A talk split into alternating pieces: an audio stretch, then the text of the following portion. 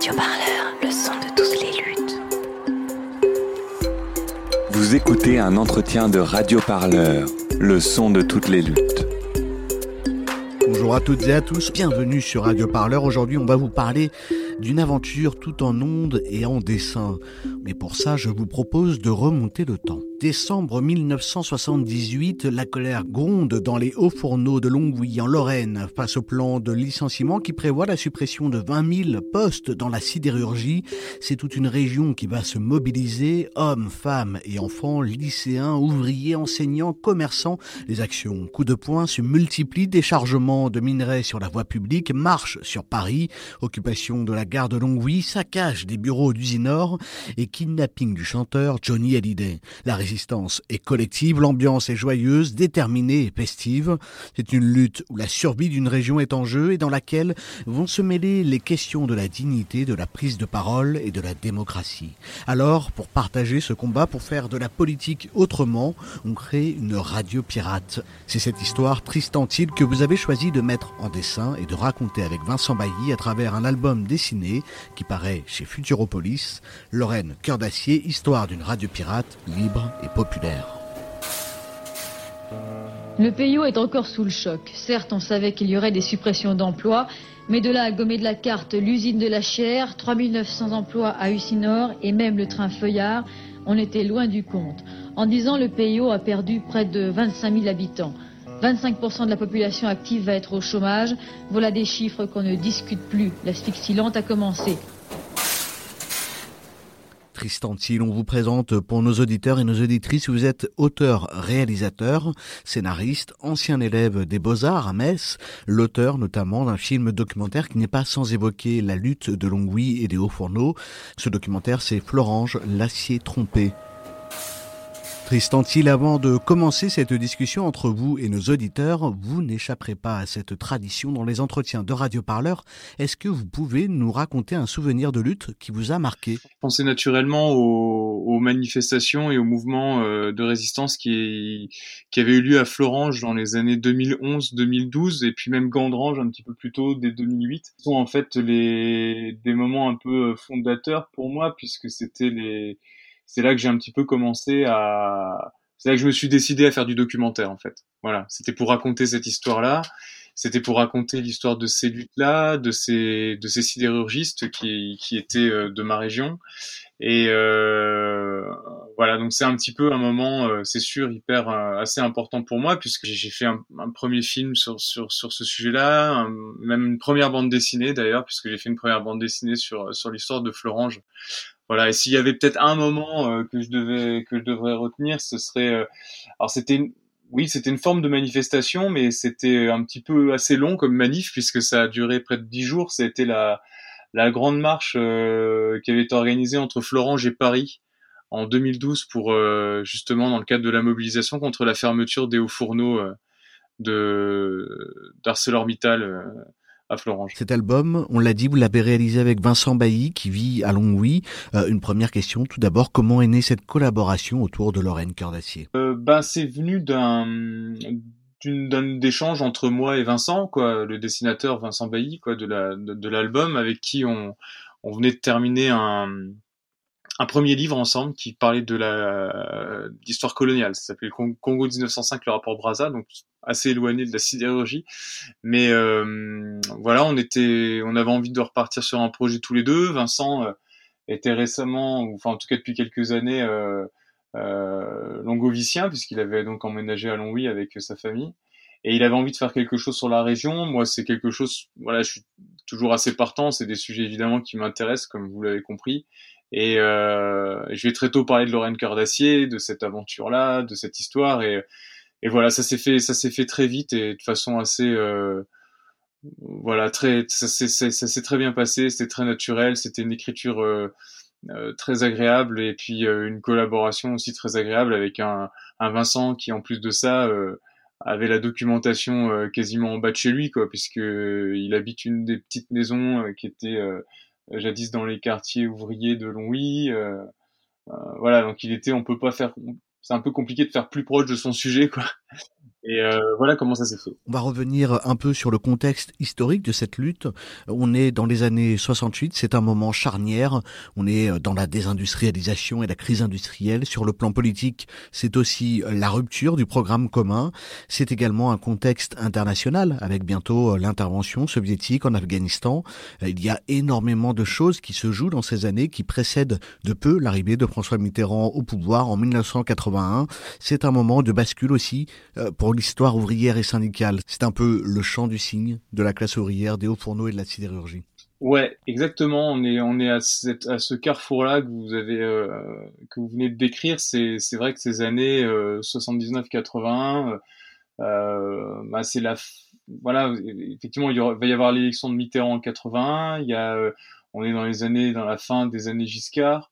Euh, on est dans un monde qui, qui, se, qui se libéralise encore un peu plus, euh, la mondialisation qui se met en, qui se met en place, euh, le néolibéralisme avec des politiques comme euh, celle de Thatcher en Angleterre et de Reagan aux États-Unis. voilà, on est vraiment dans un contexte comme ça, vraiment de rupture, de bascule, et c'était ça qui, c'est aussi ça qui rend intéressant de le fait de travailler sur une période comme celle-ci et de, de, développer des personnages qui évoluent dans un contexte euh, tel que celui-là, puisqu'ils sont dans un moment effectivement de voilà, dans un scénario, c'est toujours intéressant de traiter les moments de rupture et de péripéties. Quoi. Tristan vous êtes aussi euh, réalisateur, documentariste. Pourquoi vous avez choisi le dessin pour parler de cette histoire Ben parce que ça permet d'avoir un récit qui est dit, qui est en ce que j'appelle en style direct quoi. C'est-à-dire euh, vous avez des personnages que vous suivez dans une action qui est en train de se dérouler quoi, et non pas sur quelque chose qui est euh, un montage d'images de gens racontant ce qui s'est passé ou ce qu'ils ont vécu. Je sais pas si, enfin, vous voyez, la différence? Moi, c'est pour moi c'est hyper important ce, cette chose-là.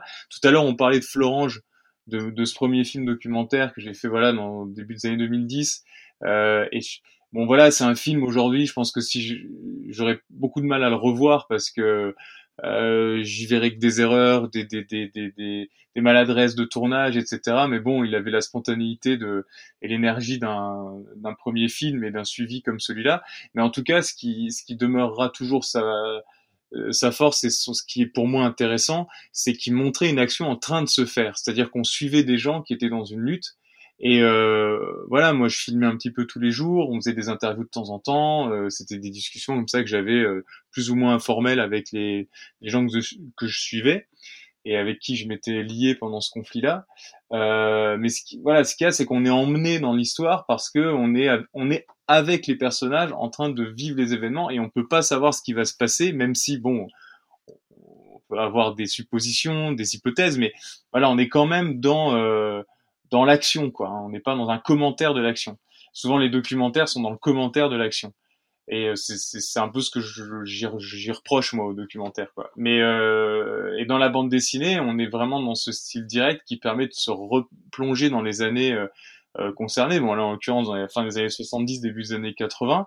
Et donc on suit des personnages et on évolue avec eux euh, et on avance dans l'histoire. quoi. On n'est pas dans une vision après coup. Voilà, donc c'est ça qui, c'est ça qui m'intéresse. Et puis après, bon, c'est marrant parce que cette, cette question-là, on, on, en parle souvent de ah, vous faites de documentaire, pourquoi pas faire du documentaire Dans le cas de Lorraine Cœur d'Acier, bon, il se trouve qu'il y a quand même un documentaire assez imbattable qui a été fait, qui est celui de Jean Serre et, et Alban Poirier, parce que eux justement étaient là sur place au moment où ça se passait et que euh, ils ont fait le, le, le, seul et meilleur documentaire possible sur Lorraine Cœur d'Acier. Si on faisait la même chose aujourd'hui, ça n'aurait pas beaucoup de sens, je pense quoi. Et déjà, bon, faudrait trouver des protagonistes euh, qui seraient forcément dans un commentaire et une vision après coup, donc ça, ça serait moins euh, vivant quoi. Cet album, on investit le studio de l'hôtel de ville de Longwy-Haut. Euh, on voit le crassier et son SOS lumineux construit par les ouvriers. pour traiter ces questions, pour traiter cette période, vous vous êtes appuyé sur quelle source exactement? Oui, oui, bien sûr. Et alors, alors, ce qui était intéressant, c'est que j'en parlais tout à l'heure, Vincent, lui, habitant Longwy, c'était un, un, sacré atout parce qu'il était sur place. Alors évidemment, aujourd'hui à Longwy, les usines ont disparu, elles ont été remplacées par un Golf, mais euh, c'est euh, c'est un il était, il avait quand même à disposition beaucoup d'iconographie, des photos. Euh, il pouvait parler facilement avec des gens qui avaient connu cette époque-là. Euh, je crois qu'il a pas mal vu Michel Olmy, qui était donc le celui qui dirigeait l'union locale de la CGT à l'époque et qui était parmi ceux qui étaient à l'initiative de la radio en 79. Euh, voilà, moi j'ai rencontré Michel, j'ai discuté beaucoup avec lui par téléphone, mais je l'ai moins vu que Vincent, je pense. Et puis euh, donc voilà, Vincent avait du point de vue des visuels, il avait beaucoup de choses euh, à disposition. Et puis il me racontait qu'aussi sur les scènes intérieures, il y avait des choses que moi j'avais pas précisé dans le scénario, du genre la, la euh, comment dire la euh, le, le, papier, la couleur du papier peint de la cuisine ou ce genre de choses. Et, et lui il me disait ah bah c'est pas c'est pas c'est pas compliqué. Euh, moi j'ai acheté cette petite maison là quand on l'a refaite bah voilà elle était dans son jus donc euh, il avait vraiment la documentation pour le coup vraiment sur place. Après moi de mon côté euh, j'ai travaillé beaucoup à partir des, des enregistrements de Lorraine Cœur d'Acier puisque il y en a eu pas mal quoi qui ont été conservés. voilà donc c'était déjà une matière il y avait des heures et des heures de, de, de bandes disponibles. Et puis aussi, évidemment, j'ai discuté euh, euh, et rencontré euh, Marcel Tria, qui était un des journalistes de Lorraine Cœur d'Acier, et euh, Jacques Dupont, voilà, les, qui étaient les deux journalistes en, euh, qui s'occupaient d'animer la radio. Et, et, voilà. Et ça donc un des trucs assez chouettes dans ce projet-là, c'est que ça m'a donné l'occasion de rencontrer Marcel Tria, qui était quelqu'un que j'aimais beaucoup et qui et qui m'avait pas mal influencé auparavant de par son travail de journaliste et de documentariste. Et euh, c'était assez chouette de le rencontrer euh, autour de ce projet-là. Et, euh, et Jacques aussi, voilà, c'est des gens, des gens super et et qui étaient qui étaient très heureux de, de voilà de réévoquer cette époque-là avec moi quoi. Et puis c'était des sources disponibles quoi. C'est-à-dire que voilà des fois j'avais une scène je me posais une question sur un détail hop je passais un coup de fil j'avais l'info tout de suite quoi. C'était c'était assez simple quoi 980 cassettes déposées par la CGT aux archives départementales de la Seine-Saint-Denis. C'est ce qui reste de cette aventure. Radio Lorraine Cœur d'Acier, c'est à peu près la seule radio libre pour laquelle on a gardé des traces. Euh, radio Debout, de laquelle est né euh, notamment Radio Parleur, euh, il y a quelques années, à l'époque de Nuit Debout, en 2016, avait transmis ses archives au musée municipal de la ville de Paris, le musée Carnavalet. Pour Lorraine Cœur d'Acier, c'est parce que la CGT, notamment, voulait aussi garder une oreille sur ce qui était diffusé à l'antenne. Tout était envoyé à la Confédération pour être écouté Alors ça, ça, ça, je, ne sais pas. Euh, j'ai pas posé la question. Je me suis pas posé la question. Je dois, avouer. Mais euh, en tout cas, c'est une idée assez géniale que d'avoir pensé à faire ces enregistrements. ça, c'est sûr. Et après, le, je, pense qu'ils pense qu'il y avait une conscience. Alors, je sais pas si la CGT voulait absolument tout archiver pour ces archivaines, mais en tout cas, il y avait peut-être, il y avait quand même la conscience à l'époque de vivre quelque chose d'assez exceptionnel dans cette euh, dans cette radio euh, euh, pirate quoi qui, qui, a duré exceptionnellement longtemps quoi parce que ça a duré 15 mois Lorraine Cœur d'Acier à une époque où les radios de ce genre-là euh, sont euh, totalement illégales, interdites et pourchassées quoi par le par le par le pouvoir quoi, qui à l'époque a le monopole. Il faudra notamment attendre l'arrivée de François Mitterrand. C'est ça, il faut attendre la loi de 82 sur la libération des ondes, etc. pour que ça puisse se faire. Et donc LCA, elle a donné un petit peu un, un dernier coup de boutoir dans cette résistance là et a sans doute participé à à j'imagine quoi à, à, faire avancer les à faire bouger les lignes en tout cas sur ce sur ce point-là. Mais je pense que tout le monde avait conscience de vivre un instant assez exceptionnel et qui était fragile aussi et qu'il fallait en conserver la mémoire parce que euh, parce que voilà ça, ça, ça pouvait disparaître du, du, jour au lendemain quoi. C'est on est un peu dans ce même euh, parfois, on, on, vit un moment comme ça et puis on se dit tiens, il faut y aller, il faut enregistrer, il faut filmer ou il faut enregistrer du son, etc. Parce qu'on a on a la conscience qu'il faut faire de l'archive pour le pour le futur, quoi. Et sans doute qu'ils étaient dans cette euh, dans cette dans cette idée là, quoi. Et tant mieux. Quel était le programme de cette radio, Tristan Tillon On y entendait des pauses musicales, euh, on sort des problématiques syndicales très rapidement, on a des émissions culturelles. L'historien Gérard Noiriel, notamment, avait animé une émission d'histoire euh, dans cette radio alors qu'il n'était encore qu'un jeune enseignant, une émission euh, consacrée à l'URSS. C'est vrai, c'est vrai. Il y avait, vraiment de tout parce que c'était, euh, bah, c'était un des, mm, une des euh, conditions posées par euh, Marcel Trier et Jacques Dupont au moment de la création de la radio. C'est-à-dire que lui, eux, ils voulaient une, une radio libre, vraiment libre, avec donc ça voulait dire une parole libre. Donc c'est, ça devait pas être pour eux la voix de la CGT ou la voix du parti, enfin du, du PC, je veux dire. Et donc du Parti communiste. Et donc, il voulait absolument que ça soit ouvert à tous et, euh, et à toutes les opinions euh, et orientations politiques, sauf l'extrême droite. Voilà, ça, ça avait été un préalable. Euh, Marcel Triad disait voilà parce que le racisme on n'en veut pas, c'est pas c'est pas une opinion, c'est un délit. Et d'ailleurs beaucoup feraient bien de s'en rappeler aujourd'hui parce que c'est on donne quand même vachement la parole à ces gens-là.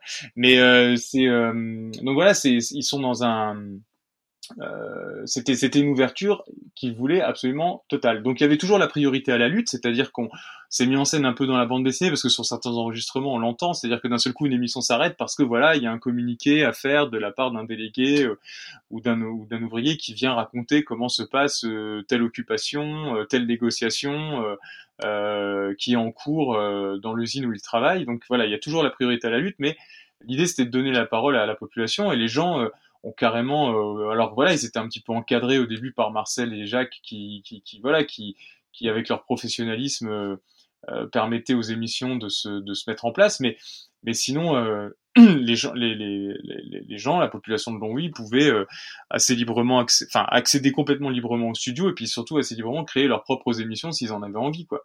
Et donc ce qu'on pouvait trouver comme émission vous avez parlé d'émissions d'histoire de Gérard Noiriel c'est vrai que c'est il était prof à Lons-la-Ville, je crois, un lycée à côté de Longwy à l'époque. Euh, il y, y avait des, il y avait des, il y avait, alors il y avait la revue de presse qui était un petit peu, euh, qui, qui, qui, est super bien écoutée encore aujourd'hui parce que c'est vraiment, euh, c'est assez génial quoi. Donc ils faisaient une vraie revue de presse, ils achetaient les journaux et puis ils les commentaient et puis voilà, et puis ça apprenait finalement à avoir un regard un peu critique de la, des médias il y avait ça, il y avait des émissions, bon, beaucoup de musique, il y avait des émissions scientifiques, il y avait des émissions culturelles, il y avait des gens qui venaient déclamer de la poésie à la radio. Euh, voilà, il y avait aussi des gens qui faisaient de la création, quoi. Il y avait euh, l'émission euh, La parole aux immigrés, voilà, qui était, voilà, qui, je sais pas si, ah, c'était quand même assez incroyable, une émission qui était en français et en arabe, carrément animée par, alors ça s'appelait Benasser Azawi, je crois, celui qui s'en occupait pas mal à l'époque. Éditeur français émigré du bassin de Longwy, bonjour.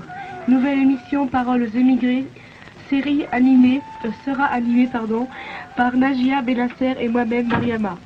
يعني إجراءات غير إنسانية وغير لائقة وما كيتقبلهمش أي عقل إنساني.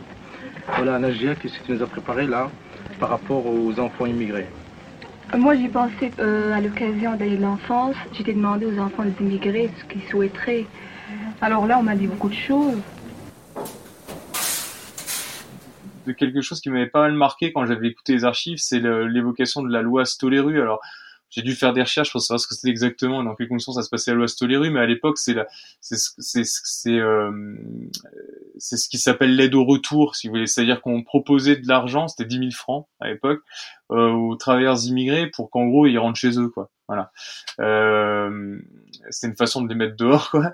Et euh, on a parlé du million Stoléru, voilà. C'est une loi qui a, qui, qui a, été très très controversée à l'époque et qui était assez critiquée. Et, euh, et Ismaël, ce que je voulais aussi lui faire apporter dans cette émission-là, c'est le c'est le glissement. On parlait de rupture tout à l'heure dans ces années-là. Alors il y a le néolibéralisme qui arrive, etc. Mais il y a aussi un autre phénomène qui va commencer à prendre de l'ampleur, c'est c'est le racisme et la montée du Front National. Et, euh, et on voit ce Ismaël qui, qui, qui, qui, raconte ça parce que je voulais mettre en avant ce glissement sémantique qu'on observe à l'époque, qui, qui est le fait que de travailleurs immigrés, euh, on ne parle plus que d'immigrés. C'est-à-dire qu'on enlève le mot travailleur. Vous voyez dans ce truc-là. Donc en fait, c'est c'est c'est nier une part d'identité de ces de ces gens-là et finalement on les réduit à, à, une, à une condition d'immigrés. Donc et donc on sent bien le le glissement qui s'opère là-dessus. Et euh, c'est ce que dit Ismaël dans la bande dessinée. Dit et, bien, et bientôt vous verrez le chômage et la crise, ça sera de notre faute. Et en fait, c'est ça qui se va, c'est ça qui se passe et qui va se passer de plus en plus. C'est-à-dire que voilà, avec le chômage qui arrive, avec la désindustrialisation, bah, ça va faire le lit euh, finalement du, du, du, racisme et de la montée du Front National. Et d'ailleurs, quand on voit dans ces bassins euh, désindustrialisés aujourd'hui, on peut prendre l'exemple de Hayange, hein, on en parlait tout à l'heure en début d'émission, Hayange, c'est là où se situent les hauts fourneaux dits de Florange d'ArcelorMittal dont je parlais tout à l'heure, euh, qui est donc une ville à côté, c'est dans la vallée de la Fenche, tout ça c'est des endroits qui se touchent, hein, tous les, la vallée des Anges là. Euh, donc Hayange, voilà, passé ouvrier, sidérurgiste, communiste, très dur, euh, voilà, très très à gauche, etc., etc., qui est devenu socialiste et aujourd'hui c'est un maire qui est Front National. Vous voyez, donc on est, on est sur un voilà, ça illustre assez bien ce, ce, ce, début de ce début de glissement là. J'avais j'avais envie d'en parler dans l'album parce que c'est c'est quelque chose quand on écoute aujourd'hui les émissions, ben évidemment on a la vision 40 ans après donc nous on sait ce qui s'est passé quoi. Mais euh, mais voilà on sent que les choses sont en train de se, de se mettre en place quoi. Cette classe ouvrière elle est euh, complexe elle est fragmentée. C'est ce que vous nous montrez avec cet album. Euh, Lorraine Cœur d'Acier va aussi permettre d'agir sur les représentations les préjugés de certains ou de certaines euh, pour celles et ceux qui vont y participer. Oui alors là tu, tu, tu veux parler de, de qui? De, de Nati ou de Rizu c'est un des personnages qui a inspiré le personnage d'Eugène dans la bande dessinée, quoi, qui est le père de, du héros, qui s'appelle Camille, et qui, euh, et voilà, qui était, qui, qui est un personnage hyper intéressant parce que lui, s'est vraiment révélé pendant cette lutte et pendant cette, euh, et surtout pendant cette histoire de radio, parce que euh, c'est quelqu'un qui était complètement réfractaire à la, à l'idée qu'on puisse donner la parole à d'autres gens euh, euh, euh, qui, à ceux qui, qui sont pas à la CGT ou au, PC. Euh, voilà, c'est un mec hyper sectaire, etc. Et qui en fait se, se révèle, devient et devient un des piliers en fait de, de Lorraine Cœur et un de ceux qui vont se battre jusqu'au bout pour que la radio existe autant, autant que possible. Quoi. Et effectivement, il raconte à un moment donné qu'il est euh, euh, peut pas voir les Arabes en peinture, que s'il y en a un côté de lui dans un bistrot, ça lui hérisse le poil, etc. Et puis après, on le retrouve quelques mois plus tard. Il est, euh, il est tout le temps euh, fourré à, à Lorraine Cœur d'Acier. Il s'occupe de l'émission euh, La parole aux immigrés et, et, voilà. Et puis il fait partie du, du MRAP, quoi. donc, voilà, c'est formidable. C'est des, des trajectoires, c'est des trajectoires assez géniales. Donc, et pour revenir à cette, à cette bande dessinée, bah, c'est assez, c'est assez c'est des personnages qui sont c'est assez génial de les mettre en scène, de les de scénariser, de, de, de travailler des personnages comme ça. Quoi. Radio Lorraine Cœur d'Acier émet, c'est une radio pirate, donc elle va émettre, mais de façon illégale, et ça, ça, ça a aussi été une aventure, hein, parce que le pouvoir y était opposé.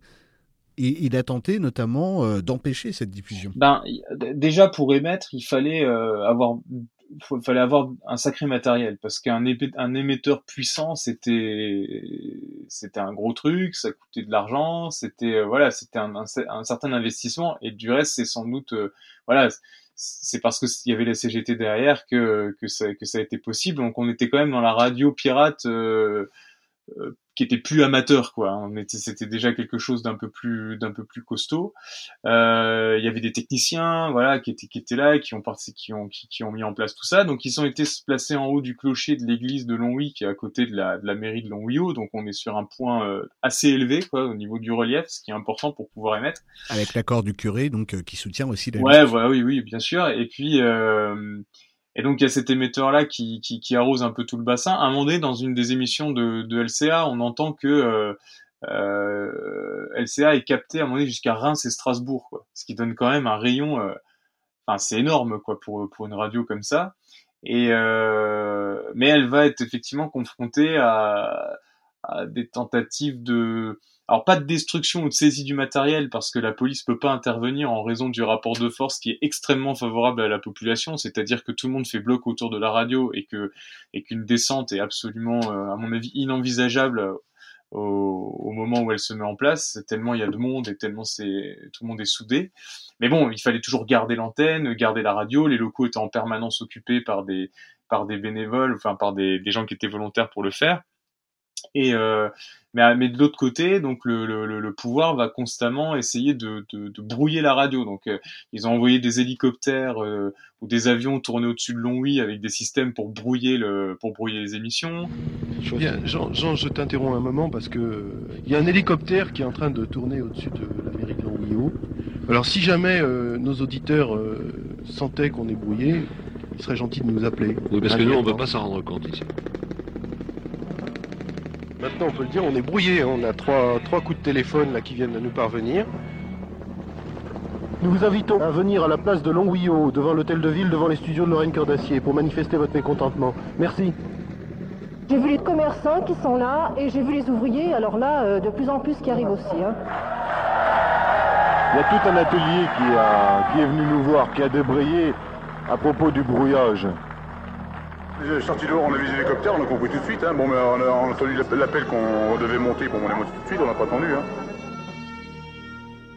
Alors, euh, les gars de LCA et la population ont répondu à ça en, en envoyant des. Il y avait des gens dans, dans l'équipe qui, qui savaient se se démerdaient avec ça et qui s'appelaient d'ailleurs eux-mêmes les débrouilleurs. Alors ils allaient chez les gens et ils essayaient de faire passer les antennes, alors avec des systèmes, moi j'y comprends rien, mais euh, en faisant toucher le fil, un radiateur, une machine à laver, ça faisait masse, alors ça évitait les brouillages. Enfin bref, ils, arrivaient toujours à se débrouiller pour faire en sorte que les émissions puissent être reçues de façon claire par les gens.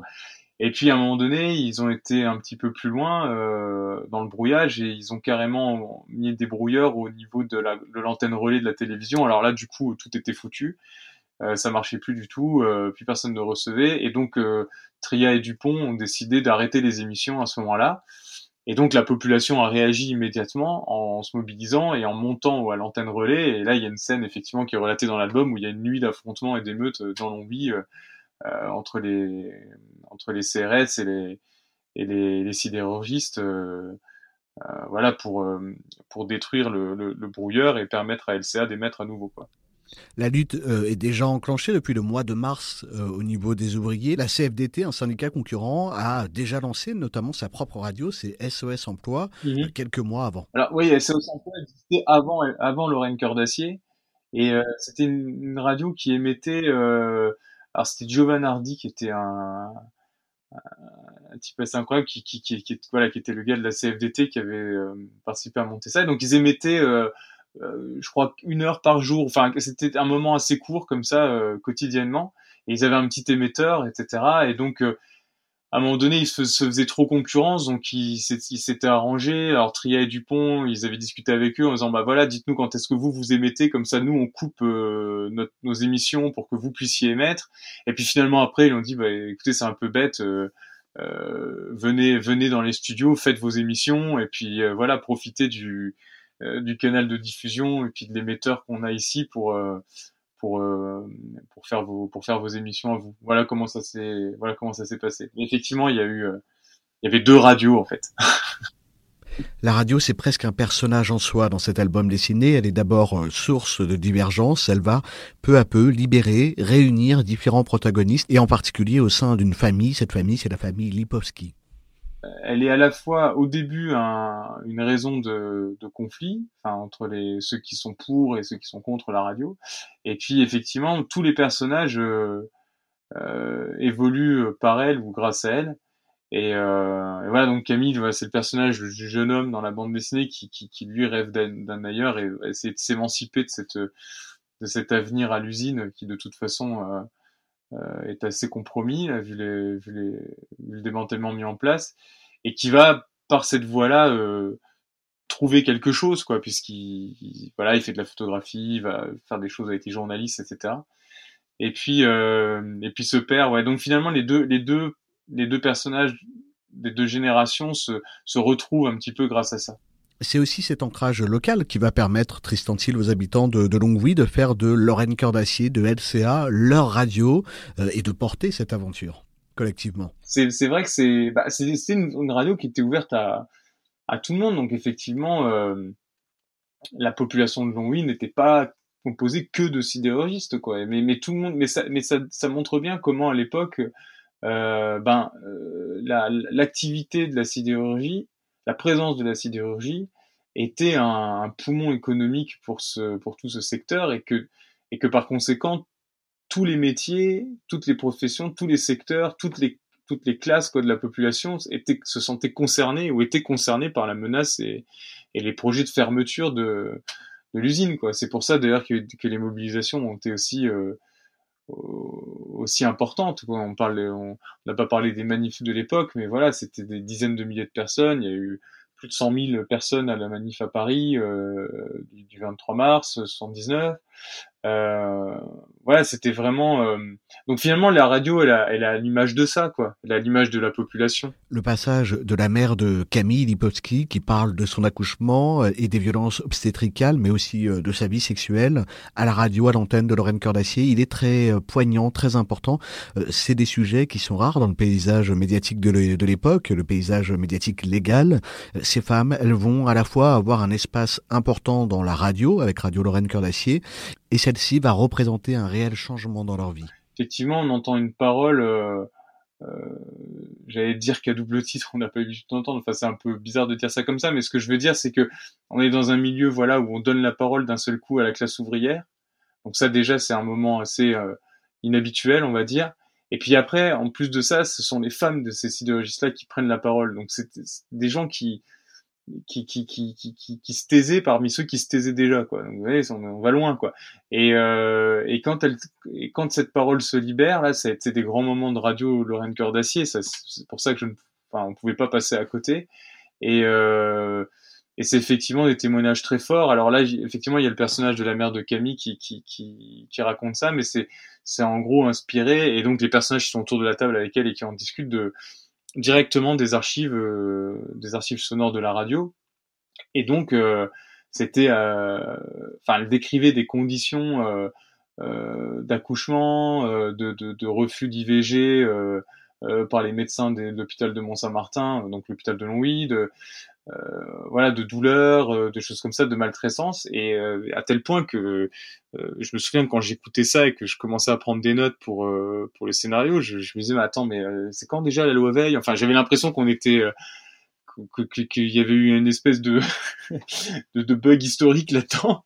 Et, et, donc c'était c'était assez c'était assez étonnant ce qui ce qui, ce qui se passait là-bas quoi. D'abord à 7 heures du soir suis un peu émue, ça me rappelle tant de souvenirs. À 7h du soir, la sage-femme me coupe les os. À 10h10, vraiment, euh, c'était intenable. Alors... Euh,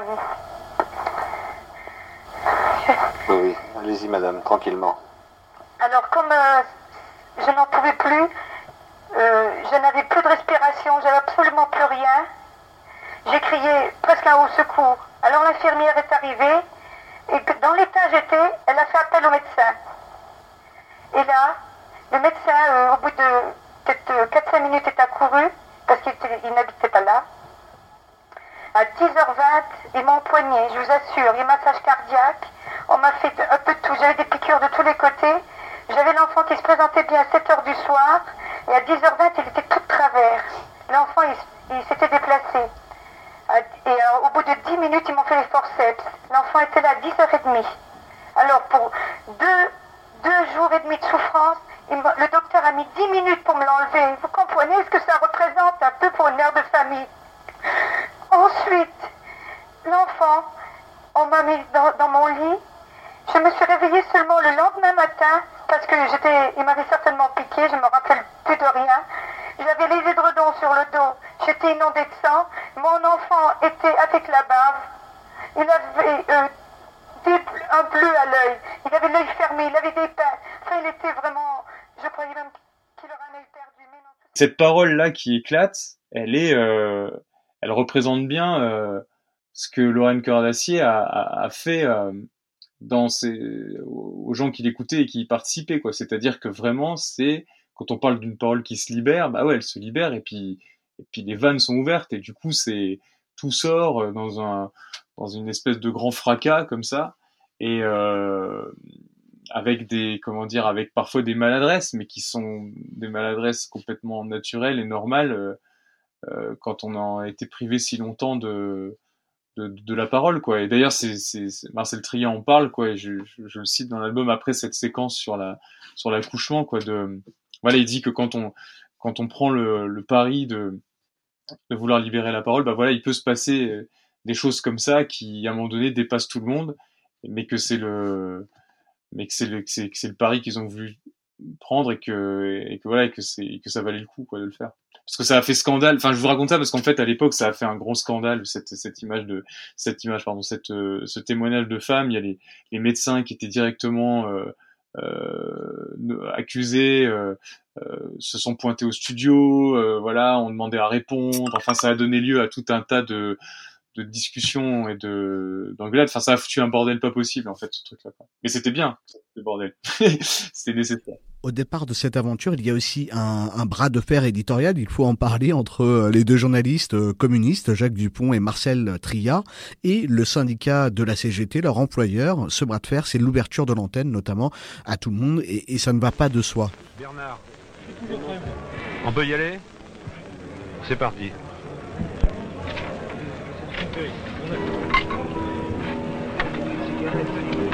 C'est parti Petit problème.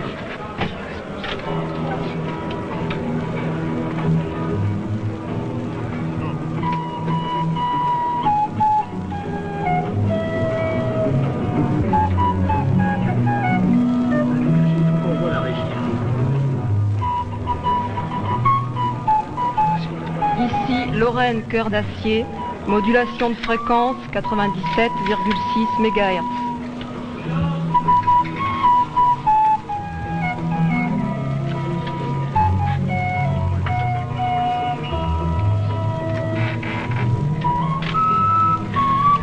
Aujourd'hui, 17 mars 1979, à 16h.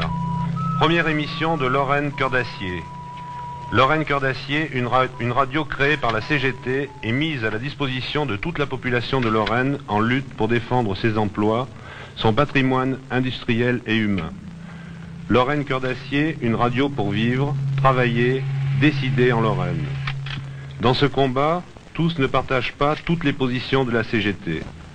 Nous souhaitons que Lorraine Cœur d'Acier permette à tous de participer au débat, qu'elle aide à rassembler tous ceux qui veulent lutter pour l'avenir de notre région, qu'ils soient sidérurgistes, travailleurs d'autres professions, commerçants, artisans, enseignants, et quelles que soient leurs convictions personnelles. Cette radio est la radio de l'espoir. Plus, ça ne passe plus là. C'est votre radio.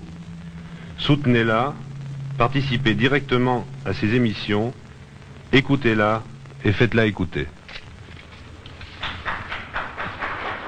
Bah, c'est c'est une profession de foi et puis c'est vraiment ouais euh, comme dit depuis le début euh, le, projet quoi. C'est-à-dire que bah si c'est pas ça on ne fait pas la radio. C'est ce que disent Tria et Dupont quand ils arrivent voilà. Nous c'est soit on fait ça soit on le fait pas. Et euh, donc les gens sont bien obligés d'accepter. Mais la, la, scène j'en ai reparlé avec avec Jacques quand je lui- ai fait lire le, bouquin. Il me disait ah mais c'est c'est marrant ça s'est vraiment passé comme ça quoi. On est arrivé on a commencé à leur dire bah voilà on va laisser parler tout le monde et, les gens du syndicat disaient ah tout le monde même les gauchistes. Bah ouais même les gauchistes. Ah et puis même les gens de droite. Eh bah oui même les gens de droite. Et les patrons les patrons aussi. Enfin et à chaque fois il y avait une accumulation et, le- et Michel Olmy s'écrasait de plus en plus comme ça en se disant mon dieu c'est pas possible. Il disait mais voilà on n'a pas le choix. Il faut qu'on monte la radio dans l'urgence. C'était pour préparer la manif du 23 mars. Voilà la radio devait commencer le 17 et, euh, et donc ils ont dit bon bon bah ok pour votre truc on verra plus tard et puis finalement ça a donné ce que ça a donné. Et parfois, ça va justement euh, causer euh, des frictions, des tensions. Euh, Il y a un certain nombre de gens qui vont venir parler au, au micro de Radio Lorraine Cœur d'Acier. On voit par exemple dans cette bande dessinée un personnage historique, c'est Alain Krivine de la Ligue communiste révolutionnaire, la LCR, et donc c'est un, un gauchiste. Oui, parce qu'à l'époque, les, les, les, les, gauchistes, comme ils disent, c'est encore plus l'ennemi que les patrons, quoi. Pour le PC, pour les gens de la CGT.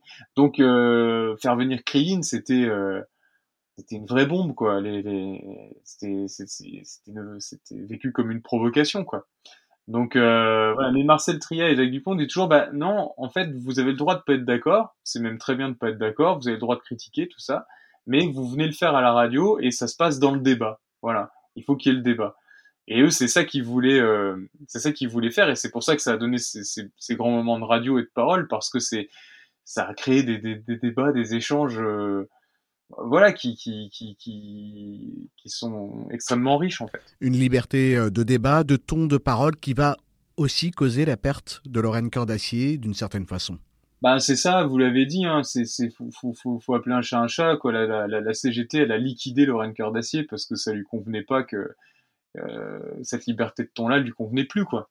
Donc, euh, si vous voulez, c'est, le syndicat qui a mis un terme à la radio en décidant tout simplement de ne plus payer les journalistes, sans les prévenir d'ailleurs, ce qui est toujours hyper, hyper élégant. Mais euh, et donc euh, euh, voilà, c'est Jacques Dupont qui me disait ah bah ouais un jour voilà j'ai plus d'argent. En fait voilà j'avais plus de salaire et euh, donc ils ont décidé de couper les vivres à la radio. Et puis après finalement la population s'est quand même mobilisée pour que la pour que la radio puisse perdurer. Donc ils ont dit bon bah c'est pas grave, nous on va le trouver l'argent. Et alors ils ont organisé des des des des, des quêtes, des, euh, des- tout ce qu'on veut quoi pour euh, pour ramener de l'argent. Aujourd'hui on ferait un Kiss Kiss Bank Bank ou je sais pas quel truc euh, sur internet. Mais euh, voilà c'était euh, voilà ils ont récolté des fonds et euh, ils ont monté une association qui s'appelait les Amis de de LCA, enfin, de Lorraine Cœur. Et ils versaient cet argent-là à la vie ouvrière qui, elle, payait les journalistes. Voilà. Donc ça leur permettait juste, ils étaient payés au minimum, quoi, juste pour pouvoir garder leur carte de presse, etc. Et, euh, et puis finalement, après, la VO bah, n'a plus payé euh, non plus les journalistes. Euh, la CGT a mis d'autorité une autre équipe en place. Et euh, ça, ça a duré euh, quelques semaines.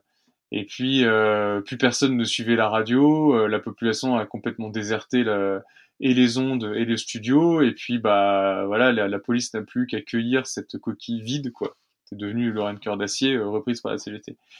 Et voilà. Et après, pour comment ça a été vécu, avec vécu bah très très mal quoi pour la population de Longwy. Michel Olmy par exemple, lui bon bah il a démissionné du syndicat, il a il a quitté le parti, euh, il a il a complètement rompu avec tout ça, euh, il, il s'est retrouvé vraiment en grande difficulté parce qu'après la lutte bah il avait pas de travail. Enfin voilà, c'était vraiment des, des années euh, assez difficiles pour lui.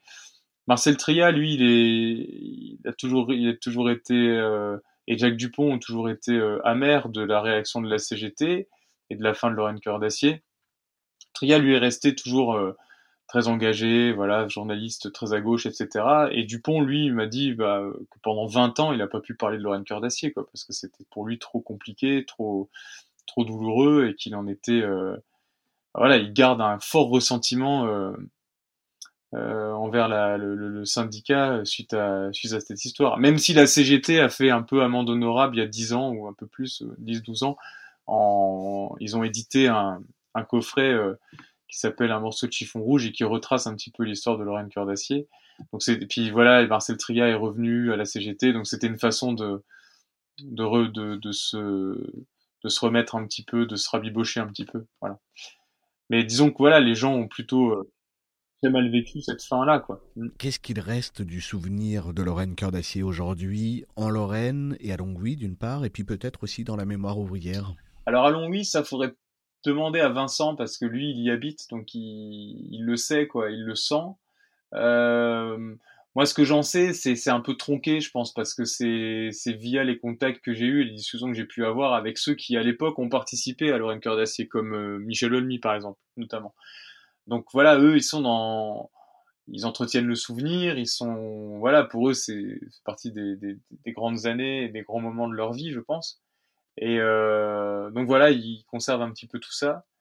Euh, je sais pas si les jeunes, euh, si la jeune génération aujourd'hui, le, bon, qui connaissent l'histoire, j'imagine, mais est-ce qu'ils, est-ce qu'ils y accordent une grande importance, j'en sais rien.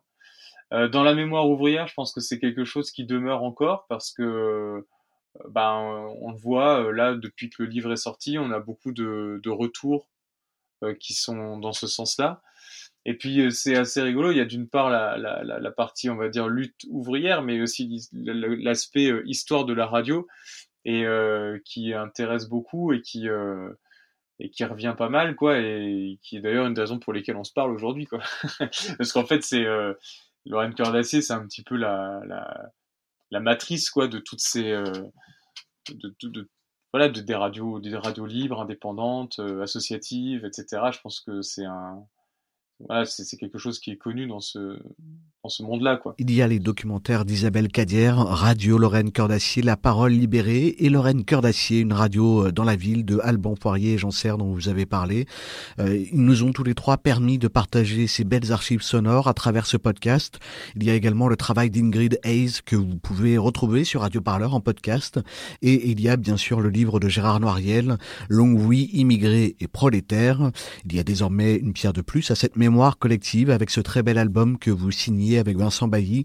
C'est aux éditions Futuropolis et on vous le recommande vivement avec Radio Parleur. Tristan Thiel, une des traditions chez les entretiens de Radio Parleur, c'est de demander à nos invités de partager avec nos auditeurs et nos auditrices une musique, une chanson de leur choix. Un morceau de chiffon rouge, ça me semble, ça me semble tout indiqué parce qu'effectivement, bah, c'est l'emblème de, de LCA, mais c'est fait de façon un peu impromptue. C'était pas, c'était pas spécialement euh, calculé comme truc. Le chiffon rouge, une chanson écrite en, 1977 par Maurice Vidalin et mise en musique et chantée par euh, Michel Fugain. Euh, elle va être écrite durant cette mobilisation et elle va devenir la chanson euh, de cette lutte des hauts fourneaux. On va l'entendre régulièrement au micro et sur les ondes de Lorraine Cœur d'Acier. Merci Tristan Thiel d'avoir répondu à cette invitation sur Radio Parleur pour parler de votre travail avec Vincent Bailly et les éditions Futuropolis. Un salut tout particulier de la part de Radio Parleur et Isabelle Cadière à Jocelyne Casaveccia et Marcel Tria, âme et voix de Lorraine Cœur d'Acier qui nous ont quittés en 2020. On entend leur voix dans cette chanson du chiffon rouge. À très bientôt sur Radio Parleur. Lorraine Cœur d'Acier cesse momentanément ses émissions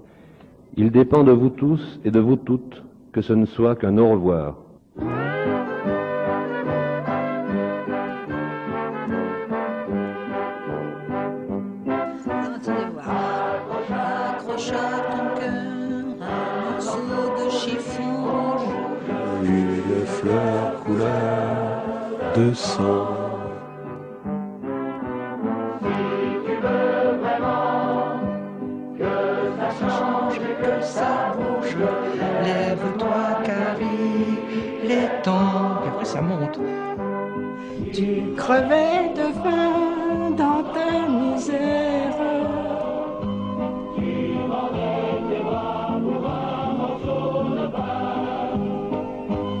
Mais ne crains plus rien, le jour se lève.